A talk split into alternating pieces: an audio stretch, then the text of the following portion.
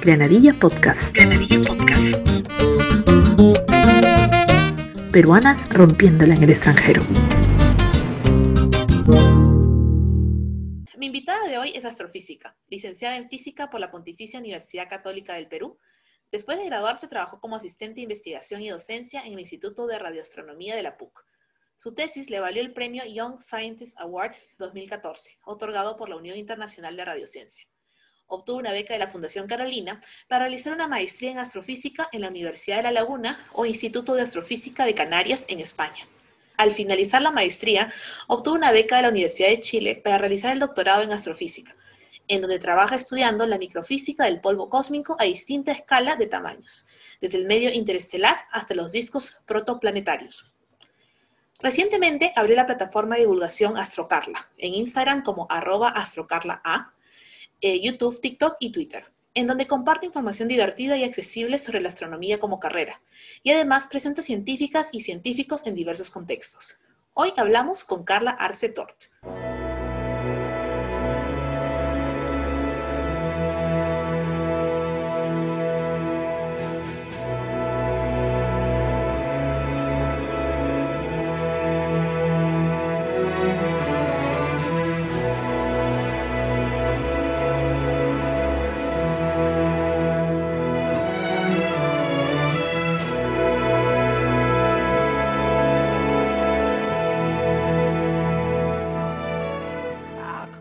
Carla, bienvenida al programa.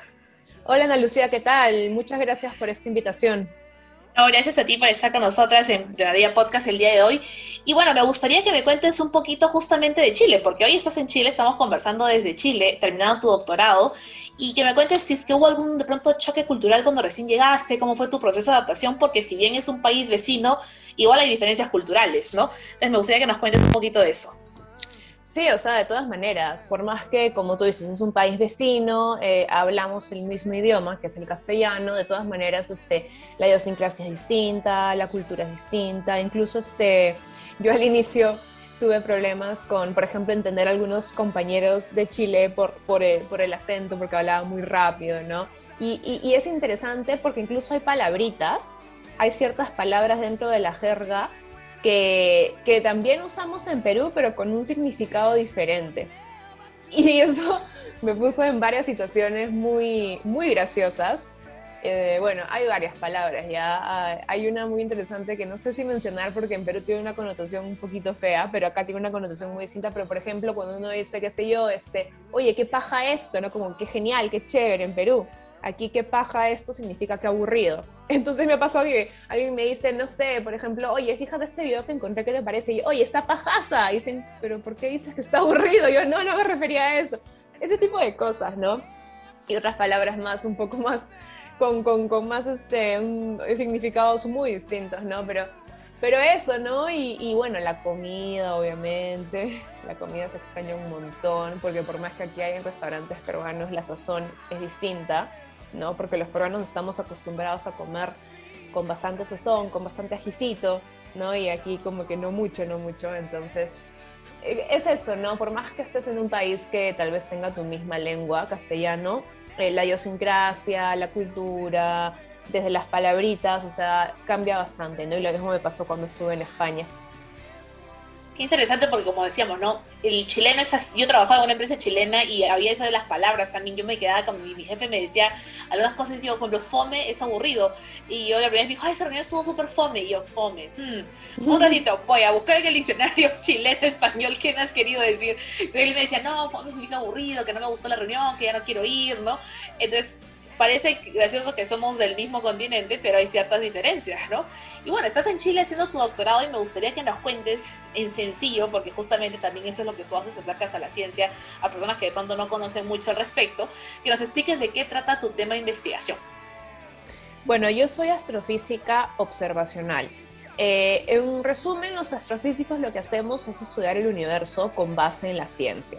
¿no? Somos científicos por favor, notar que es totalmente distinto a los astrólogos, es otra cosa, eso no es ciencia, eso, entra dentro del mundo de las creencias, la, astronomía y la astrofísica es ciencia, importante mencionar eso siempre. Y porque me han confundido, ¿ah? me han dicho la astróloga y es como que, a ver, no, no, no. no, yo soy científica, pero bueno. Léeme las estrellas, por favor. Léeme el tarot, yo como que eso, no, no, no. Eh, no, somos científicos. Y bueno, o sea, dentro de la astrofísica hay varias especialidades. Yo soy observacional. ¿Qué quiere decir esto? Que yo trabajo con telescopios, con los mejores telescopios del mundo, con los cuales obtengo datos, observaciones del universo y con esas observaciones hago estudios acerca de cómo funciona el universo, ¿no? cuáles son los procesos físicos y químicos que ocurren allá afuera en distintas partes del universo, viendo los datos que obtengo con estos telescopios. Ahora, dentro de la astronomía observacional, yo estoy en la radioastronomía. ¿Qué quiere decir esto? Este, los astrónomos observamos el universo en todo el espectro electromagnético, es decir, en todas las luces que pueden haber. ¿A qué me refiero con las luces? Nosotros, este, cuando vemos, qué sé yo, con los ojos, cualquier paisaje, estamos viendo colores, ¿no? Azul, blanco, este, verde, rojo. Y eso solamente es una pequeña parte del espectro, ¿no? Electromagnético, los colores, la parte visible, la parte del óptico. Pero hay muchas otras rangos del espectro que no podemos ver con los ojos, como por ejemplo las ondas de radio, que son las telecomunicaciones, el infrarrojo, eh, el ultravioleta, eh, los rayos X y los rayos gamma. Son también, digamos, este, formas de la luz, pero que no podemos ver con los ojos, nosotros estamos limitados por nuestros ojos. Entonces, yo estudio el universo en la luz correspondiente al radio, las emisiones de radio que vienen del universo. Por eso soy radioastrónoma. Y para esto utilizo estos telescopios que son como antenas parabólicas gigantes. Y de hecho, el mejor observatorio en radio está aquí en Chile y justamente por eso hago el doctorado en Chile, que es el Observatorio ALMA. Es súper conocido en la comunidad astronómica y es el más potente en radio en el mundo en la actualidad. Entonces, con este telescopio y con otros de radio alrededor del mundo, trabajo en estudiar cuáles son los procesos físicos que ocurren en el medio interestelar, que es la región entre las estrellas, yendo hacia las regiones de formación estelar donde se forman nuevas estrellas yendo a, a escalas más pequeñas, que son los discos protoplanetarios donde se forman los nuevos planetas alrededor de una estrella nueva. Entonces yo estudio los procesos físicos que ocurren en todos esos ámbitos en el universo usando eh, radiotelescopios. Así que eso es lo que hago. Muy interesante, porque eso no te enseñan en el colegio, por cierto.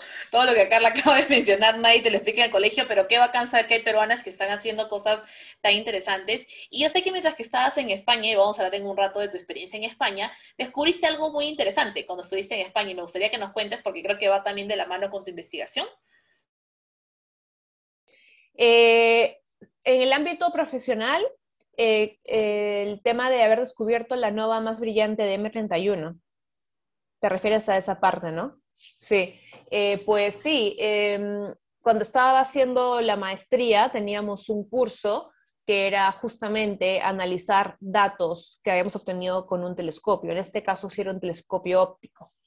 Y pues en teoría eran observaciones sencillas, no solamente para aprender a usar las herramientas, digamos, no para hacer descubrimientos ni nada así increíble, pero con mis compañeras de grupo este, vimos que había algo extraño, algo que sobresalía, ¿no? Y, que no estaba en el catálogo, en los catálogos que ya están estandarizados, ¿no? Y fue así como sin querer descubrimos la, nova más brillante de Andrómeda hasta ese momento. De hecho, creo que aún tiene esta mm, denominación, ¿no? Porque si se descubriera una más brillante, ya nuestra pasaría a segundo lugar, pero creo que hasta el día de hoy tiene esa denominación. Y interesante, ¿no? Porque salió en los periódicos, eh, sacamos un anuncio en una página que se llama The Astronomer's Telegram, donde anuncias estas observaciones nuevas. Entonces, es interesante, ¿no? Porque a veces este, uno no busca encontrar ciertas cosas dentro de la ciencia, ¿no? Pero haciendo sus investigaciones aparecen cosas nuevas, ¿no? Y, y, y, es interesante. Y por eso justamente es importante no cuestionar tanto como que, ay, ¿para qué sirve lo que estás haciendo? O sea, sirve para mucho, pero incluso puedo encontrar cosas que no me esperaba encontrar y que pueden aportar bastante, ¿no? Así que sí, eso pasó en España y fue muy interesante. Qué bacán saber que, bueno, también es, lo que tú dices, ¿no? uno de pronto está estudiando algo más y como quien no quiere la cosa parece algo nuevo y sigue siendo un aporte para la ciencia igual. No era tu objetivo principal, pero sigue siendo un aporte y es lo importante. Eh, según entiendo yo, España fue tu primera experiencia estudiando en el extranjero, aparte del descubrimiento, pero entiendo que siendo tu primera vez hubo muchos retos también que sobrellevar, ¿no? Tu primera vez estudiando en el extranjero. Entonces, me gustaría que nos contaras eso, ¿no? ¿Cuáles similitudes o diferencias hay entre la cultura peruana y la española? ¿Cómo fue tu primera vez estudiando en el extranjero? Sí, este, fue la primera vez, claro, me mudé de mi casa y me fui a vivir a otro país y fue un golpe abrupto porque fue este transatlántico, ¿no? En un continente distinto, ni siquiera decir ya, bueno, me fui a un país cercano, ¿no? Entonces eh, fue complicado porque salir de casa, extrañar a la familia, a los amigos, ¿no? Llegué a España y, y eh, todo el mundo, o sea, eran nuevas personas, ¿no? Entonces había que empezar a hacer amistades y aparte la cultura también es distinta, o sea, nuevamente el idioma también es castellano, ¿no? Pero lo mismo que en Chile, o sea, las palabritas, eh, las costumbres, ¿no? Eh, cosas tan sencillas como que yo, por ejemplo, en Perú suelo tomar, bueno, son tomar lonche 5 o 6 de la tarde y a veces cenábamos a las 8. En España cenan como a las 10 y media de la noche, ¿no? Entonces, esas cosas son pequeñas que eran como que choques, ¿no? Eh, y las palabras, ¿no? Por ejemplo, cosas también tan simples como que yo decía, sí, el computador, y eso no, el ordenador, ¿no? Entonces, cosas que a veces este, uno, uno da por sentado, pero que sí, sí crean esa, ese choque cultural, ¿no? Pero nuevamente yo tuve la fortuna de que conocí a gente genial. Dentro de la residencia de estudiantes donde yo vivía en España también habían latinoamericanos, así que tengo amigos de distintas partes de Latinoamérica, eh, cada uno con su choque cultural respectivo, entonces este, compartíamos esas experiencias, ¿no?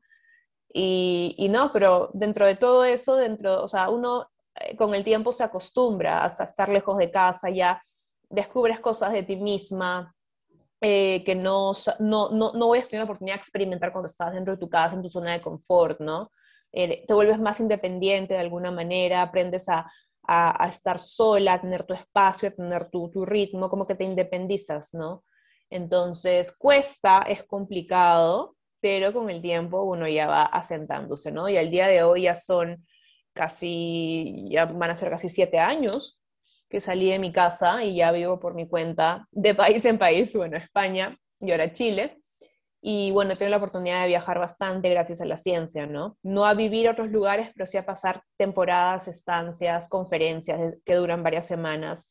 Entonces, he tenido la fortuna de poder experimentar distintos, este, distintas culturas, conocer a distintas personas y eso siento yo que me ha enriquecido muchísimo a lo largo de toda mi carrera.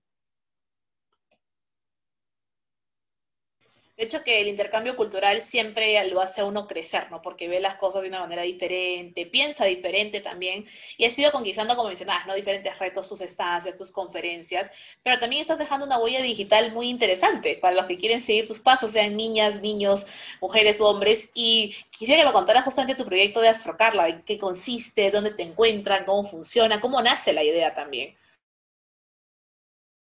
Bueno, yo desde que estaba en la católica, estudiando física y trabajé en el Instituto de Radioastronomía, este, ya recibíamos a niños y niñas de colegio y les hacíamos tours por el instituto y yo era, en ese momento era la única mujer en el equipo y a mí me sorprendía cómo las niñas se quedaban mirándome y me decían, wow, nunca había visto una científica o una mujer, ¿no? Entonces, eh, yo decía, eh, o sea, al ver sus caritas de sorpresa, de sentirse por fin representadas, era como que, wow, o sea, qué genial, ¿no? Pero al mismo tiempo qué pena que no haya más representación, ¿no? De científicas mujeres y en general en Perú de científicos, ¿no? Porque en Perú tú ves y las personas más eh, representativas suelen pertenecer ya sea al ámbito del entretenimiento y la farándula y en la parte profesional al ámbito de las leyes, al ámbito de la, de la economía, de la industria. Pero científicos así resaltantes recién ahorita están, a raíz de la pandemia, recién están saliendo uno que otro, ¿no? Pero es algo muy novedoso. Y, y, cuando me fui a España, otro choque cultural fue justamente que yo en Perú era la única chica en mi promoción de física. En cambio, en España, la mitad del salón de astrofísica eran mujeres. Entonces yo decía, wow, o sea, qué gran diferencia. Y, y tanto en España y luego cuando vine a Chile, algo que también me sorprendió es la importancia, no solamente que se le da a la ciencia, sino a la difusión de la ciencia en cuando uno aplica estos financiamientos para, para proyectos científicos, hay un porcentaje destinado solamente a proyectos de difusión que los pueden, se los pueden adjudicar a periodistas científicos, a gestores de la ciencia. Entonces, qué importante es eso para que en la sociedad haya una mejor, un mejor conocimiento de la ciencia y que haya más visibilización. Entonces, y, y con decirte, por ejemplo, aquí en Chile, la astrofísica y bueno, la ciencia en general pero sobre todo la astrofísica, ya que Chile es la capital mundial de la astronomía, es muy difundida. Tanto así que tú tienes los llamados influencers y son científicos jóvenes con decenas de miles de seguidores en sus redes. O sea, y esto en Perú es complicado de encontrar. ¿No? Y, yo digo, pero, o sea, ¿por qué? Porque necesitamos más acción, ¿no? Y, y, hace seis meses dije, pues me meteré en las redes, porque es como que la plataforma que tiene más alcance luego de la televisión, pero para acceder a la televisión es otra cosa y, es más como que privatizado, más, más no, no, no, es, no hay libertad de expresión como en las redes, ¿no? que uno coge y empieza a, compartir su contenido sin necesidad de rendirle cuentas a nadie. ¿no? Entonces, em, mi cuenta principal está en Instagram, que la abrí hace ya más de seis meses, y la plataforma que, que abrí se llama Astrocarla, ¿no? básicamente porque mi interés es difundir la ciencia que yo hago, que es la astrofísica. Y bueno, le puse Carla porque también no quiero que sea solamente alguien detrás de una pantalla hablando de astrofísica, sino que se vea a la científica, que se vea el trabajo que hago, para que también las personas se sientan identificadas con que no solamente hay una científica, sino una científica que también es mujer y que no tiene de repente el prototipo, porque eso también pasó mucho en la universidad, que te encasillan con un prototipo, ¿no? Que la televisión a veces nos pone, como lo de Big Bang Theory, ¿no? Entonces, que vean que los científicos somos diversos, de todas las edades, de todos los gustos, de todos este, los países, y no, y entonces eso me parece importante también dar la cara, ¿no? Que haya más representación del científico. Por eso Astro Carla. Y bueno, y me, y me di con la sorpresa de que también hay varios este, divulgadores peruanos en ciencia, lo cual es muy agradable, pero aún siento que, que, que, haya, que falta que se nos visibilice más. Nosotros hacemos lo que podemos desde las redes por amor al arte, porque obviamente no hay ningún proyecto que nos financie para divulgación, es por amor al arte. Eh, entonces debería darnos este, más espacio para visibilizarnos, ¿no? porque es, es, es, una ventaja para la sociedad, no para nosotros, para la sociedad, ¿no?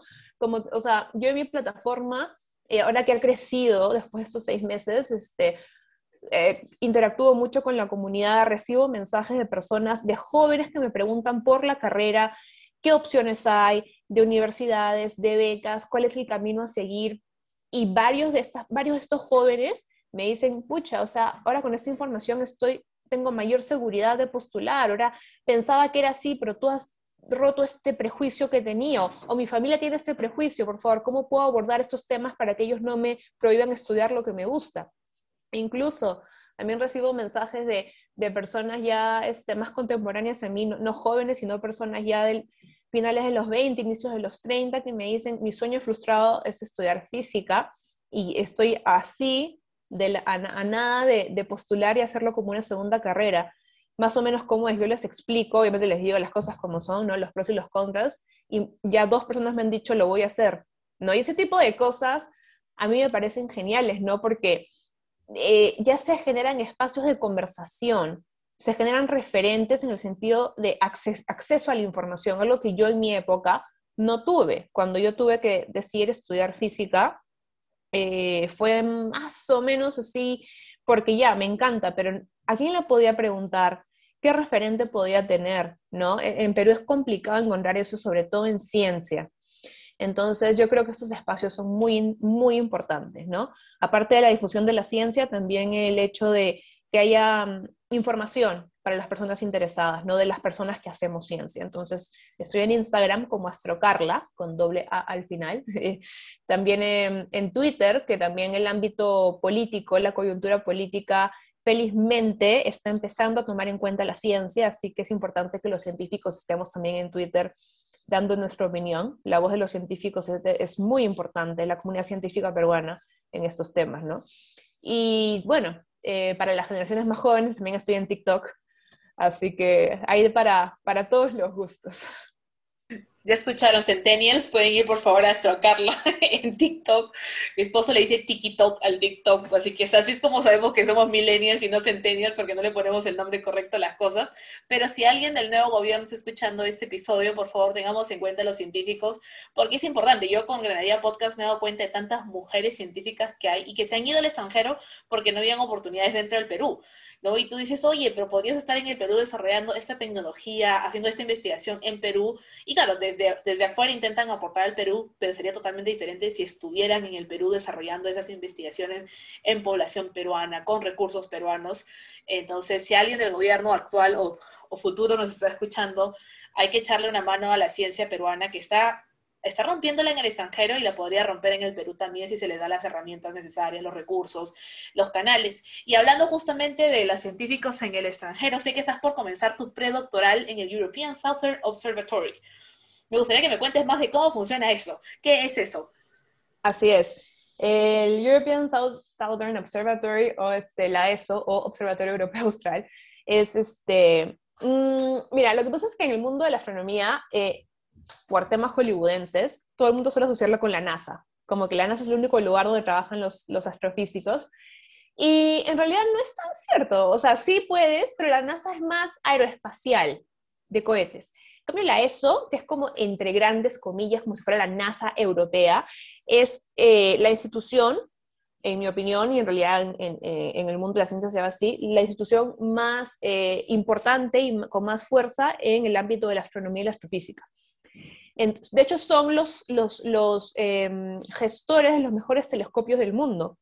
Y por eso mismo la ESO, que tiene la sede en Alemania, el edificio original, tiene una sede aquí en Santiago, ¿no? Y, porque acá están los mejores telescopios, que ellos mismos han financiado. Entonces, ahora que estoy por acabar mi doctorado, la ESO ofrece como estas, eh, esos trabajos predoctorales de tesistas para que esos astrónomos que queremos sacar el doctorado con un proyecto en conjunto con la ESO, eh, asesorado por un astrónomo de la ESO, podamos aplicar y es como un trabajo porque recibimos un sueldo y al mismo tiempo acabamos el doctorado y hacemos tareas de astrónomos, ¿no? Entonces, eso, eh, eh, empecé la semana pasada, de hecho, oficialmente, y tengo pues todavía para año y medio más, aprox, para terminar mi proyecto y ya por fin doctorarme. Así que sí, ya soy oficialmente parte, soy astrónoma de la ESO y estoy muy contenta, la verdad, y espero que en épocas post pandemia, esperemos que para fines de este año ya pueda empezar a hacer los viajes a observatorios, que es lo más emocionante de todo. Pues bueno, primero que nada, felicitaciones, qué bonito escucharte, pues creo que el anhelo de toda persona es siempre cumplir esos sueños y objetivos que tienes, y más cuando es algo que te gusta y te apasiona. Qué bacán, y sé que este año y medio va a ser genial y que tu tesis va a salir hermosa, no hay dudas de eso. Y me gustaría que justamente aprovechando este momento tan emotivo, que le dijeras a estas niñas o jóvenes, ¿no? Mujeres que les interesa la ciencia y como dices, de pronto están rodeadas de personas que le dicen, ay, la ciencia no es para mujeres, o es muy difícil, es una carrera para hombres, o no hay futuro en la ciencia en el Perú, siempre hay, ¿no? O sea, esos comentarios de pronto negativos. ¿Cuál sería tu mensaje para ellas en todas las edades que puedan estar hoy escuchando este episodio? Eh, para las más jóvenes que están decidiendo qué estudiar y que tienen una real pasión por la ciencia, ya sea física, astrofísica, biología, química, les aconsejo, número uno, em, no perder esa motivación por favor, porque mm, el, camino de la ciencia es muy bonito. No hay nada más hermoso que saber que estás estudiando el universo en el que vives, ya sea fuera, en el, en el espacio o aquí dentro, en la Tierra, estudiando la naturaleza, estudiando cómo funcionan las partículas. No hay nada más bonito saber que estás por descubrir algo. Es muy emocionante. Y si ya lo van a hacer parte de su carrera profesional, eh, acercarse a las científicas y a los científicos eh, que estamos ya en este camino, para que puedan romper todos esos prejuicios que se suelen escuchar, sobre todo desgraciadamente en nuestro país, ¿no? Prejuicios como que esta carrera no sirve de nada, o esta carrera es solamente para genios superdotados, ¿no? O no vas a conseguir trabajo en ningún lado, ¿no? Ese tipo de prejuicios que se suelen escuchar por falta de información. Eh, nosotros, los científicos que estamos en redes, estamos más que dispuestos, eh, o sea, súper dispuestos a responder todas sus preguntas, todas sus inquietudes. Eh, darles información acerca de la carrera, contarles acerca de los pros y los contras. Hay más pros de todas maneras, pero claro, siempre es bueno también contar, contar este, cuáles son las desventajas a veces, porque es cierto que nuestro país, a nuestro país aún le falta bastante diversidad en la oferta laboral para los científicos. Eh, desgraciadamente se cree, número uno, tenemos una cultura de la inmediatez, ¿no? Donde pensamos que la ciencia es como que te doy dinero hoy y mañana tienes que tenerme el resultado y así no son las cosas. Y número dos, se cree que hay ciencias más importantes que otras, ¿no? Y yo siempre pongo de ejemplo la pandemia. Si hace cinco años tú le presentabas a las instituciones públicas que financian proyectos científicos un proyecto para estudiar la evolución de un virus que nadie conoce que se llama el SARS-CoV, seguro te hubieran dicho, ¿de qué sirve esto? No, no, no, ¿para qué te va a financiar un estudio que no, no, no, va a llevarnos a nada? Mejor financiemos, qué sé yo, pues otro tipo de cosas que en teoría son más importantes, ¿no?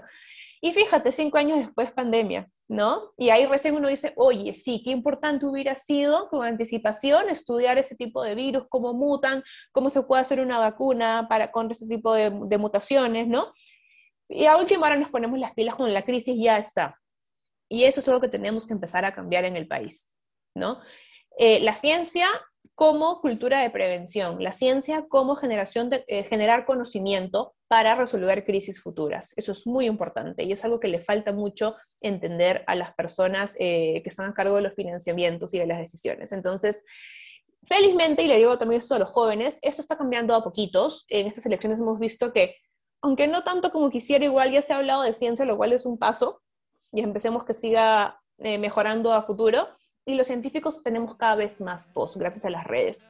En Twitter hay una comunidad científica muy amplia, peruana, y, y, sus voces son cada vez más escuchadas. Tenemos ahora un congresista científico, académico, lo cual también es importante.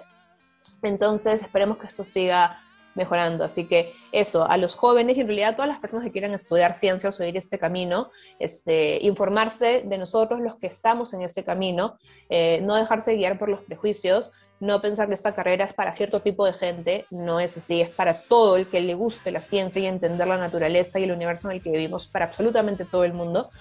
Y, tener este, mm, si se le puede llamar fe, eh, que en el futuro esto puede ir cambiando, ya que felizmente las voces de la comunidad científica cada vez se escuchan más, así que esperemos que, los cambios se vean más, más rápido de lo que pensamos. Ese es, ese es un buen mensaje. Yo creo que poquito a poquito lo que decías de que el país es muy inmediatista, es, cierto, o sea, salió el tema y claro, quieren poner a cinco científicos en un cuarto y que en cinco minutos tengan la cura para todos los males y la solución para todos los problemas y en verdad es un proceso, ¿no? Para los que hemos en algún momento visto proyectos de largo aliento, sabemos que pues en dos días no, no toma tiempo, pruebas, ensayos, coordinaciones, instrumentos, recursos y, y ta, ta, ta, ta, ta, pero para eso también necesitamos entonces más peruanos capacitados que se unan a este movimiento de científicos, ¿no? Con Abuel Buena a la cabeza con científicos.p, que es un proyecto muy, muy bueno también para los que nos escuchan, o los que nos escuchan pueden buscarlos en Twitter, en Facebook, en Instagram, científicos.p, que es la voz también de los, los científicos peruanos en el extranjero, hacen un montón de campañas justamente trayendo la ciencia del extranjero al Perú, que es muy bueno. Y bueno, Carla, agradecerte por tu tiempo, agradecerte por compartir tu historia. Muy feliz de saber que la estás rompiendo en Chile, dejando el nombre del Perú en alto.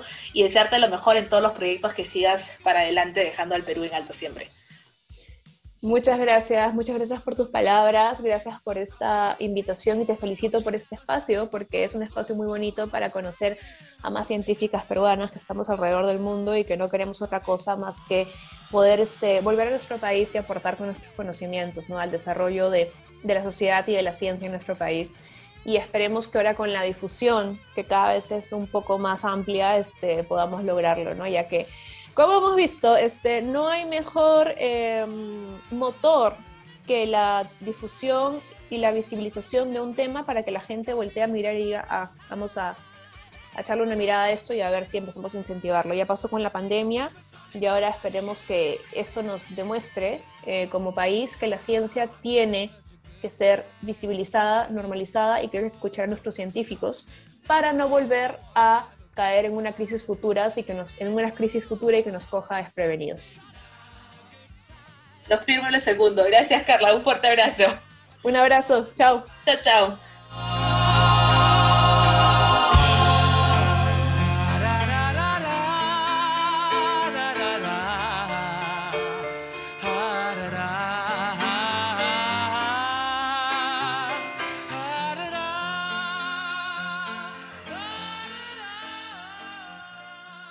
Astrocarla es el proyecto que debió existir cuando yo estaba en el cole, pero como ya pasó esa época, te invito a que compartas esta iniciativa con tus hijos, hermanos, sobrinos, amigos y demás, que probablemente quieran aprender más de astronomía. Está como Astrocarla, doble A al final, en YouTube, TikTok, Twitter, Instagram y en otras redes sociales. Gracias. Granadilla Podcast. Granadilla Podcast. Peruanas rompiéndola en el extranjero.